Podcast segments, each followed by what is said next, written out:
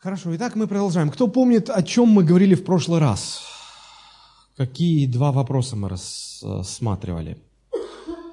Мы говорили о том, что внешним проявлением крещения Святым Духом является вот это вот духовное переживание, говорение на иных языках, как Дух Святой дает, дает провещевать. Помните? И мы говорили о том, что э, одним и тем же, одной и той же фразой названы два разных события. Принятие Духа Святого, да? принятие Духа Святого как жизни Божией в момент возрождения и принятие Духа Святого как силы для служения в момент крещения Духом Святым. Вот мы эту разницу обозначили. Сегодня мы рассмотрим еще несколько мест из Нового Завета, которые нам говорят о крещении Духом Святым, и потом э, посмотрим на еще два разных момента, которые э, внешне тоже очень похожи. Вот об этом поговорим. Да? Ну, давайте мы начнем с э, исследования примеров того, как Дух Святой изливался на людей в Новом Завете. Потому что кроме Дня Пятидесятницы, мы встречаем еще три истории в Новом Завете, да, когда люди были крещены Духом Святым.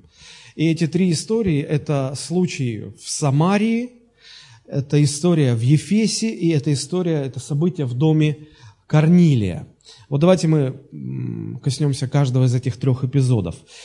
Случай в Самарии – это Деяние 8 глава, с 5 по 12 стихи. Там речь идет о том, что Филипп, евангелист Филипп, он пришел в город Самарийский и проповедовал людям об Иисусе Христе. А это пятый стих говорит. А двенадцатый стих говорит о результатах э, этой проповеди, о результатах деятельности Филиппа. Написано там, когда поверили Филиппу, благовествующему о Царстве Божьем и об имени Иисуса Христа, то крестились и мужчины, и женщины. Посмотрите, э, как происходило там все. Сначала пришел евангелист. Он благовествовал им Евангелие Иисуса Христа. Люди услышали, раз – Дальше что они? Уверовали, два. Потом что они? Крестились в воде, три. Да?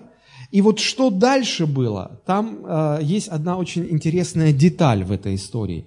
Это та же восьмая глава с 14 стиха. Посмотрите, что написано. С 14 по 17. Находившиеся в Иерусалиме апостолы, услышав, что самаряне приняли Слово Божие, смотрите как, не было тогда телефонов, телевидения, факсов. Вести э, распространялись по современным меркам медленно. И вот кто-то э, рассказал о том, что в Самарии произошло такое пробуждение. И э, апостолы э, в Иерусалиме, услышав, что в Самарии люди приняли Слово Божие, они послали к ним Петра и Иоанна. Да? Написано так, послали к ним Петра и Иоанна, которые, придя, помолились о них, чтобы они приняли Духа Святого, ибо Он не сходил еще ни на одного из них, а только были они крещены во имя Господа Иисуса Христа. Тогда возложили руки на них, и они приняли Святого Духа. Обратите внимание, что э, спасение самаряне приняли через служение кого? Филиппа, правда? Вы следите за мной? А крещение Духом Святым они приняли через служение кого? Петра и Иоанна. Да? То есть, смотрите, это были раздельные переживания. Исследуя э, э, это, это, эту историю, я хочу а, сделать акцент на том, что это были раздельные переживания. Даже разные люди занимались вот этими вещами. Да? А, апостолы в Иерусалиме понимали, что после того, как люди уверовали и стали христианами, им нужно, обязательно нужно принять Духа Святого. Я не знаю, почему э, это не сделал Филипп в свое время, но поскольку, опять же, не было телефона, нельзя было позвонить, сказать, Филипп, мы рады за тебя, помолись также за них, за крещение Духом Святым. Вот у них не было такой связи, поэтому они решили послать делегацию, они послали Петра и Иоанна. Те пришли, посмотрели, обрадовались всему, и они преподали им крещение Духом Святым. Вот, то есть, э, оказывается, можно стать настоящим христианином, искренне стать настоящим христианином, и все же еще так и не принять Духа Святого. А что, чем это, ну, простите за такое слово, чем это грозит, когда человек становится христианином, получает спасение, все, он спасен во Христе Иисусе, но при этом он не, он не, не крещен в Духе Святом. Во что это выливается? А, мы, помните, говорили, что крещение Духом Святым Иисус сказал, для чего это? Вы примите силу, чтобы быть мне свидетелями. Значит, э, можно уверовать во Христа, но не иметь этой силы Святого Духа, чтобы свидетельствовать об Иисусе. И э, вы наверняка встречались с христианами, которые верят, искренне верят, но они никому не свидетельствуют. И они в служении ни в каком не задействованы. У них нет этой силы. У них нет этой силы. И э, Библия, она говорит, что очень важно – очень важно, чтобы люди, уверовавшие, они не просто приняли спасение, но чтобы они приняли дар Святого Духа. А, заканчивая рассматривание вот этой истории в Самаре, я хочу обратить ваше внимание на э, две фразы, которыми описывается крещение Духом Святым. Посмотрите, вы можете в своем конспекте посмотреть на первой страничке, вот Деяния 8, 14, 17, они подчеркнуты. Э, крещение Духом Святым здесь названо один раз, как приняли Духа Святого, видите, подчеркнуто у вас. И второй раз Он сошел. То есть вот эти две фразы принятие Духа Святого и сошествие Духа Святого. Этими двумя фразами описано одно событие. Одно и то же. Видите здесь, да? Крещение Святым Духом. Хорошо, запомним это. Теперь следующая история. Случай в Ефесе. Э, просто прочитаю. Деяние 19 глава, первые 7 стихов. Во, времена, во время пребывания Аполлоса в Коринфе Павел, пройдя верхние страны, прибыл в Ефес. И, найдя там некоторых учеников, сказал им, «Приняли ли вы Святого Духа, уверовав?» Они же сказали ему, «Мы даже и не слыхали, есть ли Дух Святой». Он сказал им, «Во что же вы тогда крестились?» Они отвечали, «Во Иоанново крещение». В других переводах написано, «Иоанн Креститель нас крестил». А, Павел сказал, Иоанн крестил крещением покаяния, говоря людям, чтобы веровали в грядущего по нем, то есть во Христа Иисуса. То есть он показывает разницу между Иоанновым крещением и христианским крещением. Да? Услышав это, они крестились во имя Господа Иисуса, и когда Павел возложил на них руки, не шел на них Дух Святой, и они стали говорить иными языками и пророчествовать. Всех их было человек около двенадцати.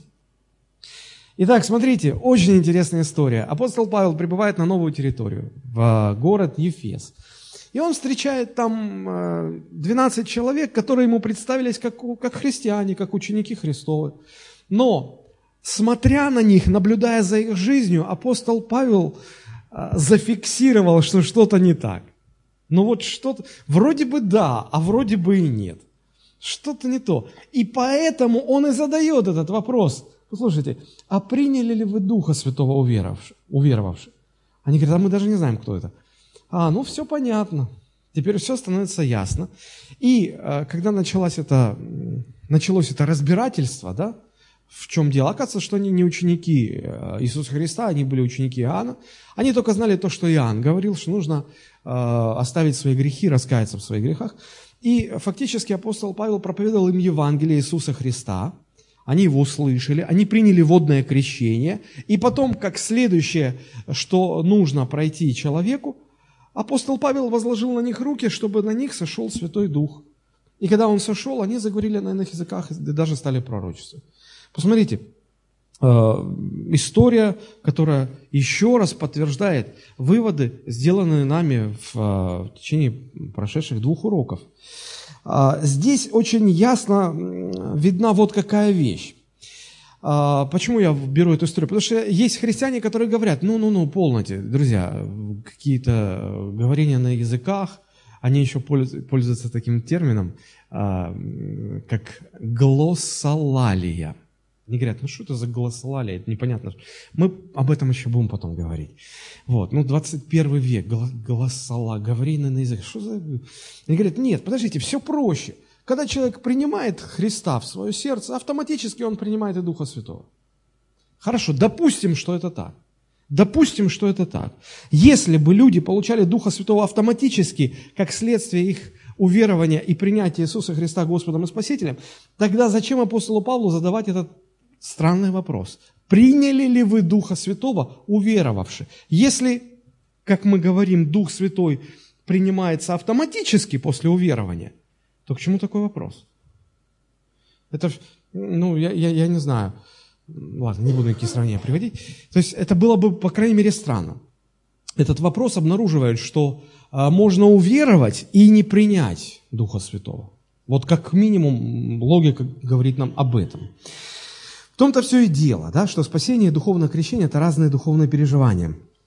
А, я думаю, что апостол Павел не раз сталкивался с подобным явлением, когда люди, приняв Христа, оказывались в состоянии, когда они ничего не знали о Духе Святом.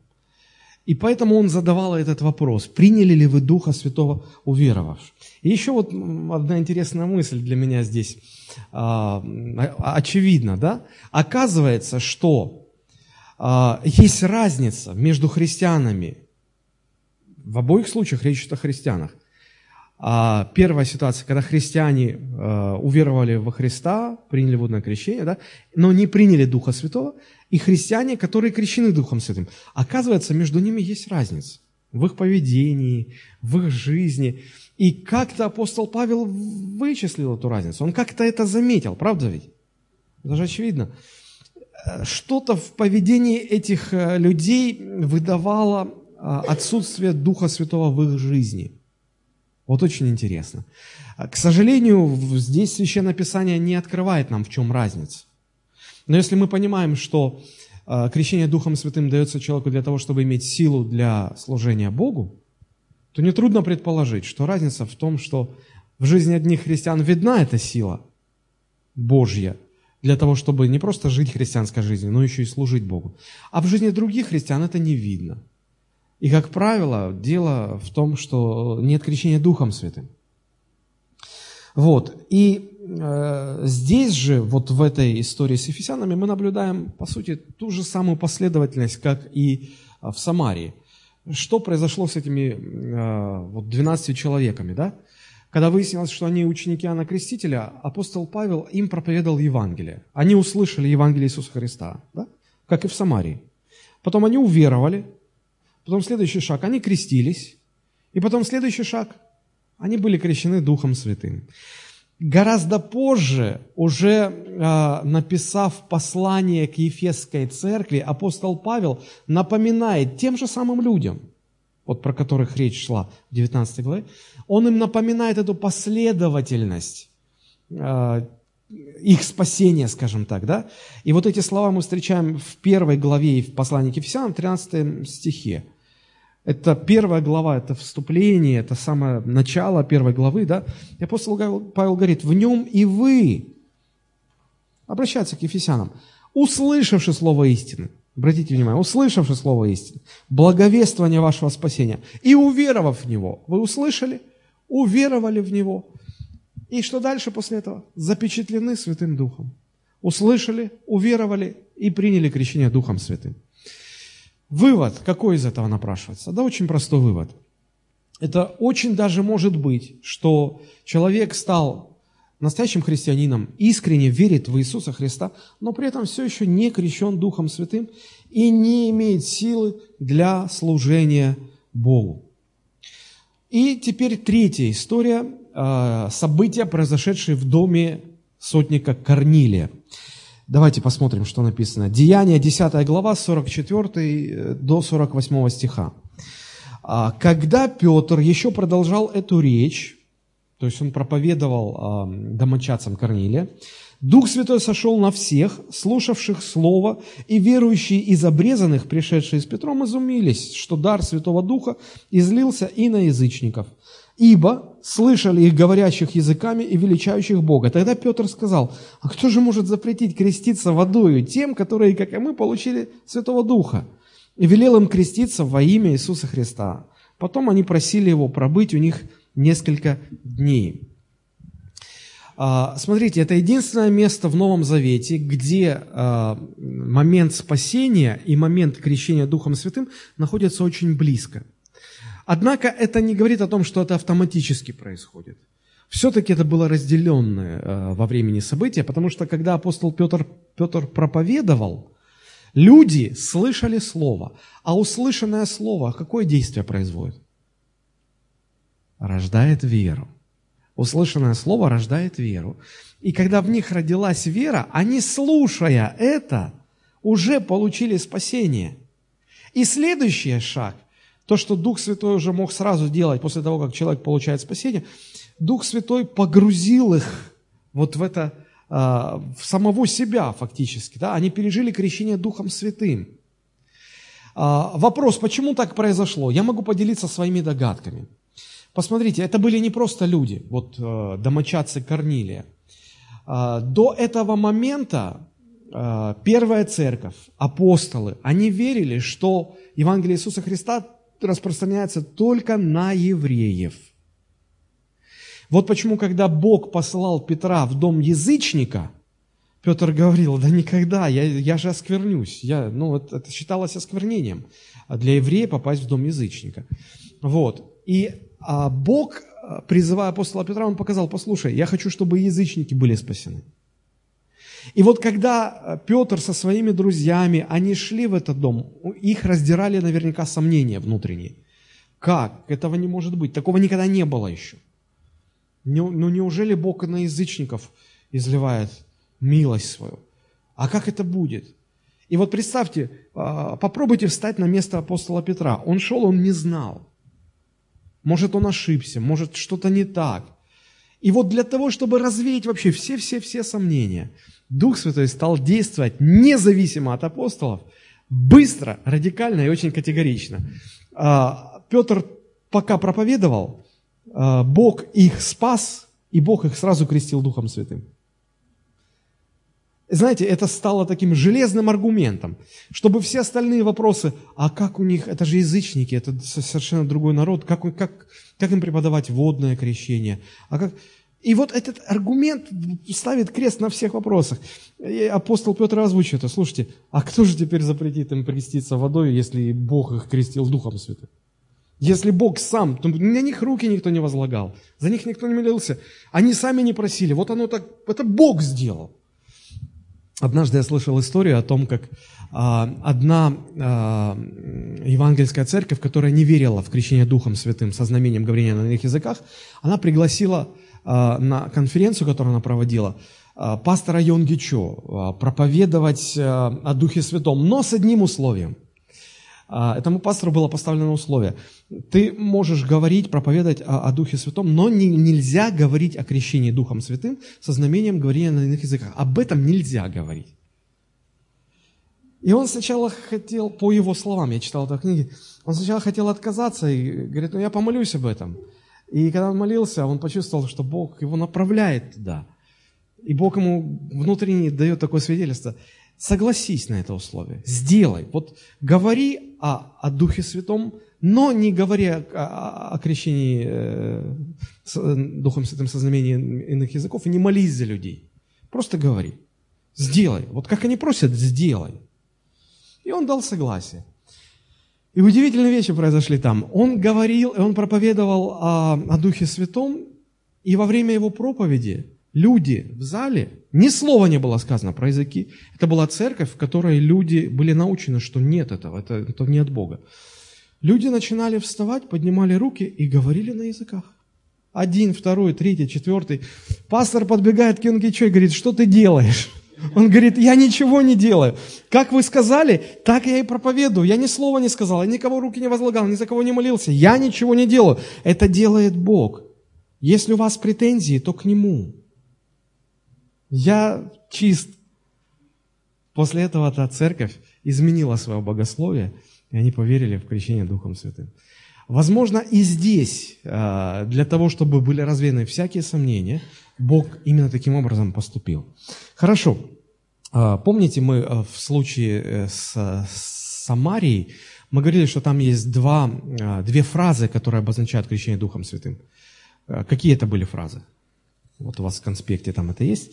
А, принятие Духа Святого и сошествие Духа Святого, да? Вот. А давайте посмотрим, какие здесь фразы используются. Я их у вас подчеркнул на второй страничке. Это Дух Святой сошел, три даже. Дар Святого Духа излился. И третье, получили Святого Духа. Если мы соединим с тем, что мы видели э, в случае с Самарией, да, то мы получаем э, четыре разных речевых оборота, которые говорят об одном и том же событии, о крещении Духом Святым. Вот они у вас внизу второй странички. Это принятие Духа Святого, сошествие Духа Святого, излияние Духа Святого и получение Духа Святого.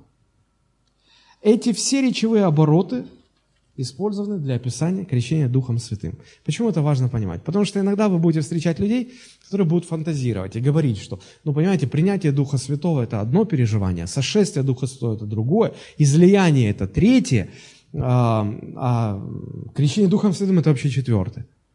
Вот теперь вы видите, что мы выяснили, что в Новом Завете использованы эти разные речевые обороты, которые говорят об одном и том же. Поэтому это одно и то же э, духовное переживание по сути своей. Давайте сделаем выводы из э, вот, изучения этих трех историй. А выводы такие, на самом деле очень простые. Первый вывод. Принятие христианином Духа Святого после уверования, как отдельное особое переживание, это совершенно нормальная практика Нового Завета. Согласны? Конечно. Второй вывод. Свидетельством принятия Духа Святого или крещения Духа Святого является говорение, говорение на иных языках, как Дух Святой дает провещевать. По крайней мере, мы всегда это видели в Писании. И третий э, вывод. Факт истинного обращения ко Христу еще совсем не означает, что этот человек принял крещение Духом Святым. Сам факт уверования – это еще не свидетельство о том, что человек крещен Духом Святым. Это разные вещи. Можно принять спасение, но при этом не принять Духа Святого. Все еще не принять. Хорошо. А, согласитесь, что все эти выводы сделаны на основании изучения книги Деяний апостолов. Может быть, сам Иисус, говоря о Духе Святом, что-то другое имел в виду? Давайте посмотрим основные места уже из Евангелий, из четырех Евангелий, что Иисус говорил о Духе Святом. Ну, первое место, это всем знакомое Лука 11, 13 когда Иисус э, говорил о том, что э, вы люди по природе-то злые, но если ваши дети у вас просят хлеба, вы же камни им не даете, вы даете им хлеб. А Дух Святой э, гораздо добрее, чем вы люди. И поэтому, если кто-то будет просить у Отца Небесного Духа Святого, он обязательно даст. Посмотрите, 13 стих. «Итак, если вы, будучи злы, умеете даяния благие давать детям вашим, тем более Отец Небесный даст Духа Святого, просящим у Него». На основании этих слов я могу сделать вывод о том, что Иисус учил, что Духа Святого нужно просить у Небесного Отца. Духа Святого нужно просить у Небесного Отца. Иисус никогда, нигде, ни намеком не говорил, что Духа Святого можно получить автоматически вместе с уверованием. А кто приведет еще какое-то доказательство, что он наоборот говорил, что это разные моменты во времени? Да, э, Деяние, первая глава. Иисус сказал, вы уже спасены, вы уже рветесь в бой, подождите, вы должны подождать, вы должны еще принять Духа Святого. Он никогда не говорил, что это вместе происходит. Он говорил, что нужно просить, и Отец даст. Даст. Знаете, я первые четыре года а, своего следования за Христом провел а, в церкви, которая не верила в крещение Духом Святым, со знамением говорения на иных языках, и мне говорили, а ты не боишься, что вот когда ты будешь просить а, Духа Святого, что дьявол тут вмешается и подсунет тебе какие-то дьявольские языки? Они меня так вначале испугали, я подумал, действительно, а вдруг он же такой, он же обманщик, он же вдруг вот возьмет и обманет меня и какую-то гадость мне даст. И потом я когда молился об этом, я наткнулся на это место Писания, и я увидел, подождите, и сам Иисус говорил, что если я искренне буду просить у Отца Небесного Духа Святого, то Он мне даст Духа Святого. И как доказательство он говорит, что даже вы, люди, когда ты вот мужик взрослый, да, у тебя есть дети, у тебя ребенок просит хлеба, ты же ему змеюку не подсунешь.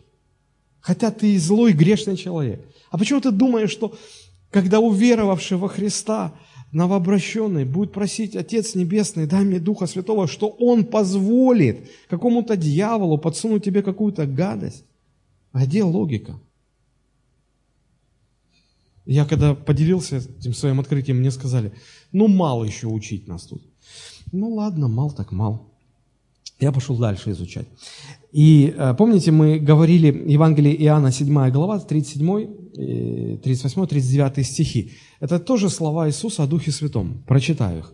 «В последний же великий день праздника стоял Иисус, это было возле храма, и возгласил, говоря, «Кто жаждет, иди ко мне и пей. Кто верует в Меня, у того, как сказано в Писании, из чрева потекут реки воды живой». Сие сказал он о Духе, которого имели принять верующие в Него. Уверовавшие в Иисуса уже были. Но вот эта фраза, они еще и в будущем имели принять, то есть это в будущем должно было произойти, да? Ибо еще не было на них Духа Святого. Они уже были уверовавшие, но Духа Святого на них еще не было. Потому что Иисус еще не был прославлен. А помните, Иисус говорил, если я не пойду к Отцу, я тогда не смогу Духа Святого вам послать. Поэтому Иисус, когда был прославлен, Он смог тогда только послать Духа Святого. Но посмотрите, что здесь важно. Здесь я вижу три очень важных таких четких мысли. Первое. Иисус сказал, заметьте, он говорил о Духе Святом. Говоря о Духе Святом, он сказал, кто жаждет, иди ко мне и пей. Не сказано, если ты уверовал, жди, автоматом все придет. Нет. Он сказал, что нужно жаждать. Нужно жаждать присутствия Духа Святого. Нужно прийти к Иисусу и попросить. Кто жаждет, иди, и я дам, и ты будешь пить. Итак, первое, необходимо желать, жаждать Духа Святого. И попросить Его, Он не дается автоматически. Вторая мысль. Смотрите, получение Святого Духа сам Христос описал очень интересным синонимом или сравнение такое сделал. Он сравнил, а, он сравнил действие Духа Святого в человеке а, с процессом питья. Но когда ты пьешь, у тебя снаружи что-то вовнутрь идет, да? А здесь как-то какой-то странный такой э, процесс. Он сказал, из чрева, из, изнутри потекут реки воды живой. Ты будешь пить, но при этом движение не извне в тебя, а изнутри наружу. Реки воды живой. И здесь евангелист Иоанн говорит, что это Иисус сказал о Духе Святом. Это не я говорю, это евангелист Иоанн говорит. То есть совершенно никаких сомнений на этот счет нет. Почему он так сказал? Ну, а, во-первых, это мой собственный опыт, то, что я сейчас расскажу, но и также практически все люди, которые переживали крещение Духом Святым, они говорили примерно одни и те же вещи. Когда я пережил крещение Духом Святым, я, а, как только я открывал рот, чтобы молиться на языках, я чувствовал, как будто вот в меня сила какая-то входит, как будто свежесть какая. Мне было достаточно пять минут молитвы на языках, и у меня было такое ощущение, как будто я, ну, хорошо-хорошо отдохнул, как будто я зарядился энергией. И это вполне можно было бы сравнить с тем, что, вот как Иисус описал, то есть, когда молишься на языках, такое чувство, как будто жизнь из тебя течет. Она в тебе, из тебя, вокруг тебя. И, и этот поток слов, как Дух Святой дает провещевать, он как река живой воды, которая из тебя струится. Вероятно всего, именно это имел в виду Иисус Христос, говоря а, об этом сравнении. И третья мысль, я ее уже говорил, но еще раз подчеркну, что а, сам евангелист Иоанн относит эти слова именно к крещению Святым Духом. Именно к крещению Святым Духом. И еще одно место, которое содержит слова Иисуса Христа о Духе Святом, это Евангелие от Иоанна, 14 глава, 15, 16 и 17 стихи. Цитирую, «Если любите меня, это Иисус говорит, соблюдите мои заповеди». И тогда, как следствие, смотрите, что будет. «И я умолю Отца, и даст вам другого утешителя, да пребудет с вами вовек, Духа истины, которого мир не может принять, потому что не видит его, не знает его, а вы знаете его, ибо он с вами пребывает и в вас будет». Он говорит, что Дух Святой с вами пребывает, но еще нужно, чтобы он внутри вас был. И смотрите, когда эти слова были сказаны? На последней вечере – а, Иисус сказал, что я уйду от вас. И ученики опечалились. Ну, представьте, а к кому теперь обращаться? А, с, а как? Иисус говорит, подождите, подождите, не переживайте, наоборот, вы радоваться должны. Как радоваться? Нам кому теперь плакаться, в чью жилетку? Если ты уйдешь. Он говорит, так это лучше даже для вас. Потому что я пришлю вам другого утешителя. Он такой же, как я, но только еще лучше это будет. Потому что я с вами, а он в вас будет. И вот смотрите, э, Что здесь еще очень важно я вижу? Я вижу, что здесь Иисус говорил об одном условии, которое необходимо для того, чтобы Дух Святой был в человеке. Никакого автоматического процесса нет. Условие есть. Это обусловлено. Чем это обусловлено? А вот смотрите, Иисус говорит с самого начала, если любите меня, соблюдите мои заповеди, и только тогда вы можете претендовать. То есть жизнь в искреннем послушании Богу, в искреннем повиновении Божьим заповедям и есть необходимое условие для того, чтобы Дух Святой пришел в жизнь человека, чтобы человек пережил крещение Духом Святым. Что это значит практически? А, это значит, что если христианин, человек, уверовавший во Христа, а, но знаете, как бывает, человек уверовал во Христа, но в его жизни еще есть много чего, что нужно исправить. Ну, допустим, он до покаяния, он э, жил он имел какую-то сексуальную связь, э, ну вот если парень уверовал, да, а до этого он жил в гражданском браке. Да, вот он уверовал. Что ему нужно сделать после уверования? Либо оформить отношения законно, либо разойтись. Почему? Потому что заповеди такие есть, да?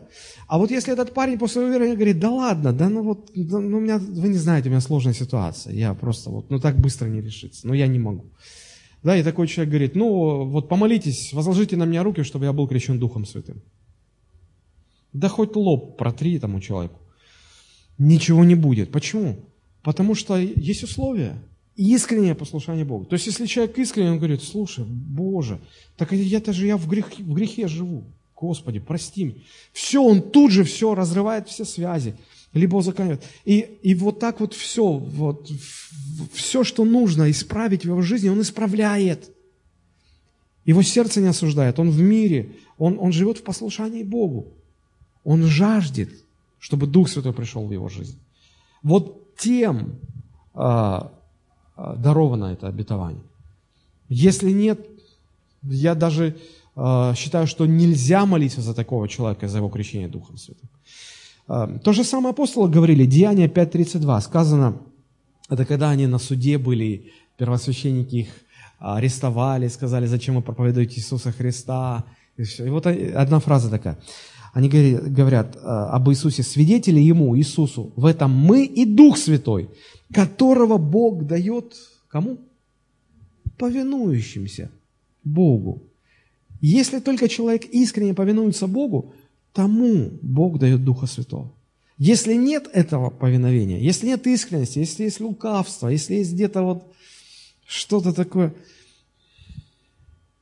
вот, вот, вот там дьявол может вмешаться и подделки всякие устраивать. Да? Если бы я увидел человека, который уверовал, и, и он не хочет оставлять неправильные там, душевные связи, не хочет оставлять грех, и кто-то за него молится о крещении Духом Святым, и он начинает говорить на языках, вот тут я бы уже усомнился бы, что это такое вообще. Потому что человек должен жить в послушании. То есть человек не должен хитрить перед Богом. Понятна эта мысль? Итак, чтобы получить Духа Святого, важно три вот условия, да, они у вас на, на, третьем, на третьей страничке обозначены. То есть нужно жаждать крещения Духом Святым, нужно попросить об этом Отца Небесного, и нужно жить жизнью искреннего послушания Богу. Если есть эти три условия в вашей жизни, вы можете претендовать на крещение Духом Святым, если у вас этого не было еще, конечно. Хорошо, теперь последний э, момент на сегодняшний вечер. Э, ко мне в прошлый раз подошел один молодой человек и очень искренне сказал, я вообще-то сам говорю на иных языках, но, а как же вот э, апостол Павел говорил, а все ли говорят языками? А все ли... Как вот... Э, я говорю, подожди а, следующего урока, как раз мы об этом будем говорить. Вот сейчас давайте об этом поговорим. Потому что вот из а, тех выводов, которые мы делаем в этих уроках, больше всего возникает вопросов по поводу самого говорения на иных языках, как внешнем свидетельстве крещения Святым Духом. И основанием для таких споров чаще всего являются вот эти слова апостола Павла. Давайте мы их прочитаем. 1 Коринфянам 12.30. А, апостол Павел говорит, все ли, он тут задает три риторических вопроса. Все ли имеют дары исцелений? Все ли говорят языками? Все ли истолкователи? Что такое риторический вопрос, понятно? Это вопрос, на который, который не предполагается, что кто-то будет отвечать, потому что ответ очевиден. Да? Вот. Смотрите, что получается. Если крещение Духом Святым предназначено для всех уверовавших и во всех случаях должно сопровождаться говорением на иных языках, тогда, получается, все должны говорить иными языками. Логику чувствуете? Все должны говорить на иных языках. А почему тогда апостол Павел говорит, все ли говорят языками? И ответ подразумевается, что нет, не все. Как это? Как сопоставить одно с другим? Давайте разберемся, в чем тут дело.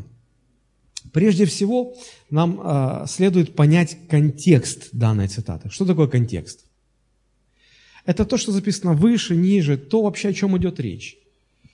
А, ну, такой простой пример. Если звучит такая фраза «Я умру», что вы понимаете? Ну, то есть, это опасение, да. Человек собрался умирать, что происходит? Да? А если бы вы эту фразу услышали в контексте, допустим, парень пишет письмо девушке, и э, там, я сейчас обозначу контекст, из которого я вырвал эту фразу, да? «Дорогая моя, я каждый вечер вспоминаю наши встречи, наши прогулки под луной, наши разговоры, наш первый поцелуй, и внутри меня все сжимается от мысли, что тебя нет, и вот я думаю, что если я завтра не увижу тебя, я умру!» Дорогая, я знаю, что завтра ты приедешь, я жду этой встречи с нетерпением. В контексте стоит ли волноваться? Что кто-то будет помирать. А если вырвете, я умру, все, а, все, что, звоним, угрожает, человек собирается, да, то есть, понимаете, э, что значит вырвать из контекста. Так вот, я верю, что ключом к толкованию любой отдельно взятой фразы является почти всегда понимание контекста, из которого была вырвана эта фраза. Правда? Так вот, а, откройте, пожалуйста, 1 Коринфянам 12 глава и попытайтесь мне объяснить, а, в каком контексте апостол Павел спрашивает, все ли говорят языками. О чем он там вообще речь ведет в 12 главе? Ну, давайте с 4 стиха посмотрим. 1 Коринфянам 12 глава с 4 стиха. Он говорит, дары различны, но дух один и тот же. Служения различны, а Господь один и тот же. Действия различны, а Бог один и тот же, производящий все во всех. Но каждому дается проявление духа на пользу. Одному дается духом слово мудрости, другому слово знания тем же духом, иному вера тем же духом, иному дары исцеления тем же духом, иному чудотворение, иному пророчество, иному развлечение духов, иному разные языки, иному истолкование языков. Все же сие производит один и тот же дух, разделяя каждому особо, как ему угодно. Чтобы вам немножко облегчить задачу. Как в ЕГЭ, варианты ответов. Вариант номер один. У нас нет помощь зала, звонок другу, и 50 на 50 нет. Вариант первый. Апостол Павел здесь э, говорит о крещении Духом Святым. Второй вариант. Апостол Павел здесь говорит о дарах Духа Святого. О чем говорит здесь апостол Павел? Какая интеллектуальная аудитория. Слава Богу. Конечно же, здесь контекст ясно, понятен, четко очерчен. Апостол Павел здесь дает учение о дарах Святого Духа. Здесь вообще нет речи о крещении Святым Духом. Итак, мы выяснили контекст. Что же он нам говорит? Речь идет о дарах Святого Духа. И они тут перечисляются, правда? И эти дары названы проявлениями Духа. Вообще, что такое дары Духа Святого? Это, конечно, ну, не совсем тема нашего исследования, если Бог позволит, мы об этом поговорим. Но дары Духа Святого – это, в любом случае, это всегда проявление Духа Святого. Потому что, посмотрите, а, у себя в конспекте, 1 Коринфянам 12 глава с 4 по 11 стих начинается «Дары различны». Да? Дары. И потом дальше сказано, но каждому дается проявление духа на пользу. И дальше перечисляются девять даров. Дары и проявление духа. Между этими фразами можно поставить знак равенства. Любой дар Святого Духа – это проявление Духа Святого. Теперь кому дается это проявление? Всем желающим? Нет. А кому дается? 12-13 стихи сказано там, «Ибо как тело одно, но имеет многие члены, и все члены одного тела, хотя их и много, составляют одно тело, так и Христос. Ибо все мы одним духом крестились в одно тело, иудеи или елены, рабы или свободны, все напоены одним духом». Речь идет исключительно о членах церкви, которые названы э, членами тела Христова. Церковь сравнивается с телом Христом, а отдельные члены церкви с членами в физическом теле. Да? И, и проводится четкая мысль о том, что как, ну вот, допустим, рука – это член, э, орган в теле, да, правда? Э, и руке дана определенная функциональность. Хватать, двигать что-то, да? Вот. Э, ей, этой руке, дана функциональность для э, пользы ее самой или для пользы всего организма. Всего организма. И ту же самую мысль подчеркивает апостол Павел, что Дух Святой дает отдельным членам тела, а кто такие э, члены церкви? Кто такие члены церкви? Это люди, которые уже пережили крещение Духом Святым. Потому что про, про них сказано, все мы одним духом крестились в одно тело. В оригинале там сказано, что мы погружены в один дух, погружены в одно тело. То есть проявление Духа Святого может быть, ну, по логике вещей, только у того, в ком есть этот Дух Святой, кто принял Духа Святого. Если человек не принял Духа Святого, а, а, а что будет там проявляться? Если есть, то он и проявляется. Любой дар Святого Духа – это проявление Святого Духа. Так вот, это дано верующим, членам церкви, и дано для пользы всей церкви. Это не для того, чтобы кто-то а, выходил и гордился. О, у меня дар исцеления. Я круче. А у него дар там, что, вспоможение. Он там кому-то помогает, там, шестерка. А я, целитель. Совершенно ничего не понимаете. Это не для тебя, это для, для пользы церкви дано. Но э, что здесь для нас важно? Вот, а то мы так можем уйти в другую сторону. Смотрите, важно нам вот что. Одним из даров Духа Святого здесь назван дар разных языков. Видите? Иному разные языки. Одним из даров Духа Святого здесь назван дар языков. По логике повествования, этот дар иных языков или разных языков, как здесь сказано, а, должен иметь не каждый член церкви, правда? Потому что сказано, что Дух Святой раздает дары, как ему угодно. Нет такого, что вот в одном человеке все дары Духа Святого присутствуют. Нет, они, ну, как, как и, вот у головы нет хватательного рефлекса, как у руки. Да? То есть все разное. Поэтому э, не все члены церкви имеют дар говорения разными языками. Но только те члены церкви, которым Дух Святой дал этот дар, решил дать этот дар. Он сам руководствуется своими критериями. Это не зависит от людей. Я хочу такой дар, дай мне такой дар. Это не от тебя зависит вообще. Теперь обратите внимание – что любой дар Святого Духа дается уже крещенным Духом Святым людям. Правда? Не отвлекайтесь, пожалуйста. Здесь очень важно сосредоточиться. А, любой дар Святого Духа может быть только в жизни тех, кто уже крещен Духом. Правда? И вот те, кто уже крещены Духом Святым, они уже имеют опыт говорения на языках. Правда? Но при этом не все из них имеют опыт действовать в даре говорения на иных языках.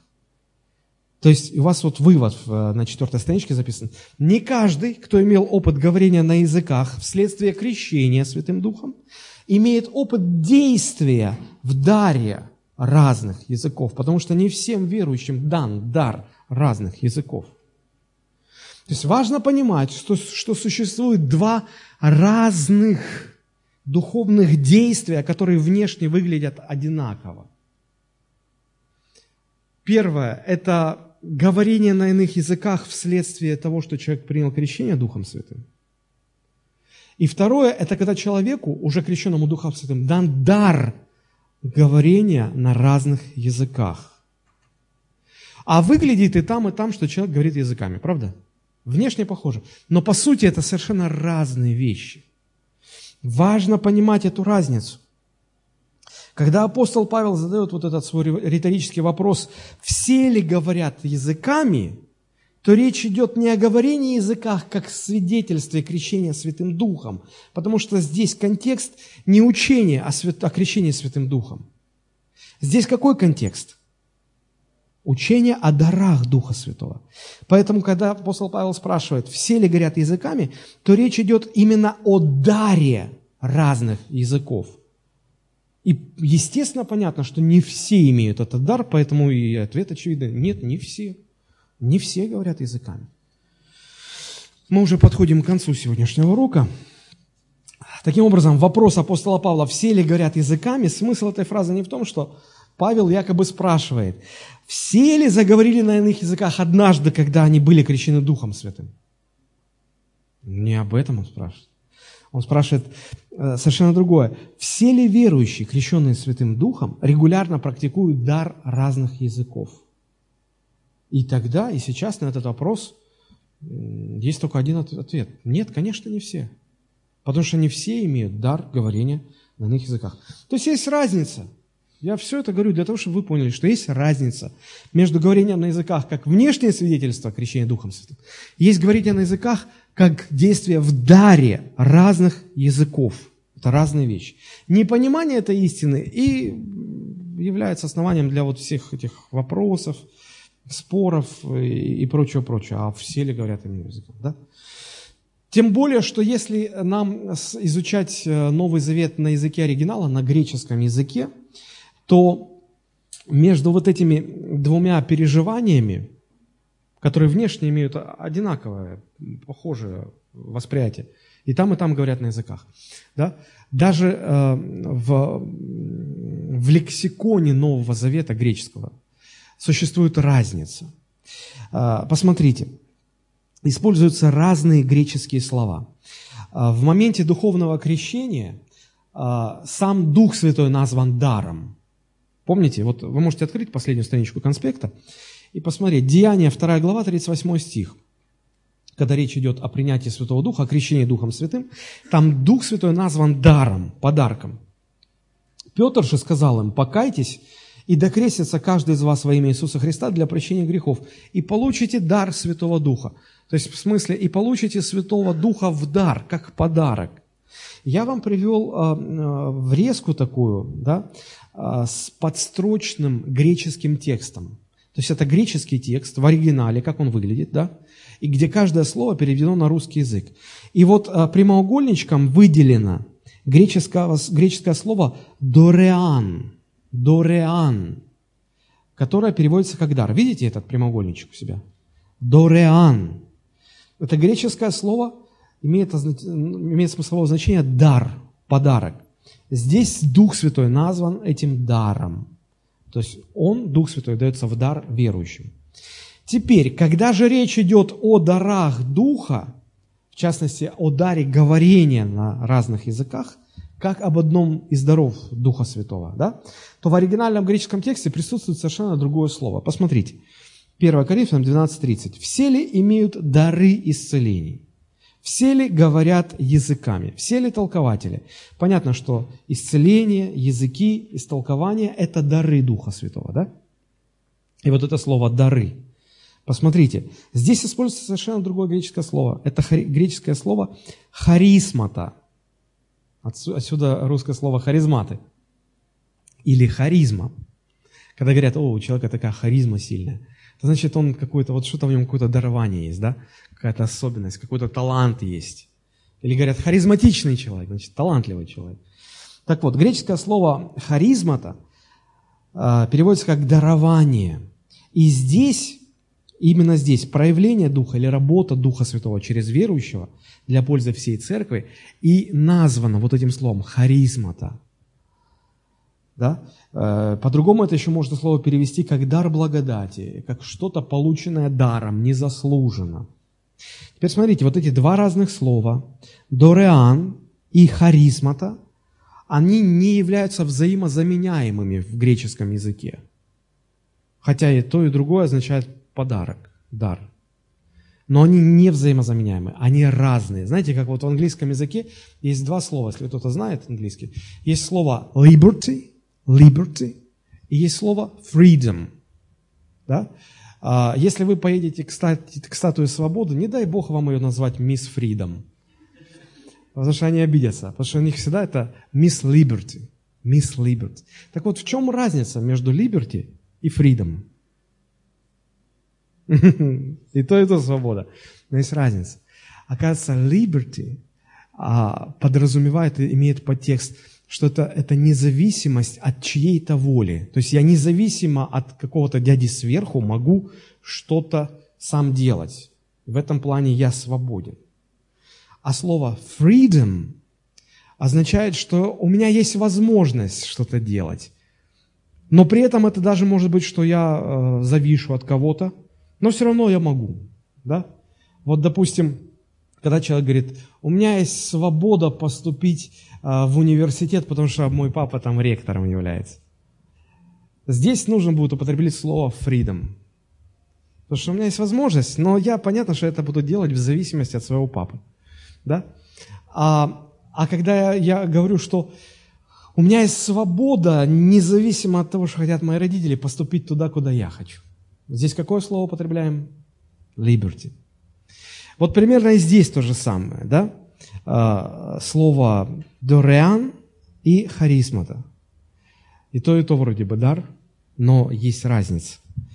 А, итак, а, если вы прочтете весь Новый Завет на греческом языке, вы увидите, что никогда, никогда, никогда, когда речь идет о крещении Святым Духом, не используется слово харизмата – только Дореан. А когда речь идет о дарах Духа Святого, о дарах Духа Святого, всегда используется только слово харизмата. Они никогда не взаимозаменяемы. Даже вот этот э, лексический факт, он свидетельствует о том, что это разные вещи. Это разные вещи. Вот. Более подробно об отличиях говорение на языках как свидетельство крещения Духом Святым и говорение на языках как действие в дара Духа в разных языков, да? Более подробно об этих отличиях мы поговорим в следующий раз. Но, а, по крайней мере, сегодня вы, вы, вы знаете, что сказать, когда люди вас спросят, а, а как же апостол Павел говорил, что все ли горят языками? Понятно, что речь идет о разных явлениях, правда? Хорошо, а, мы сейчас будем молиться. У вас...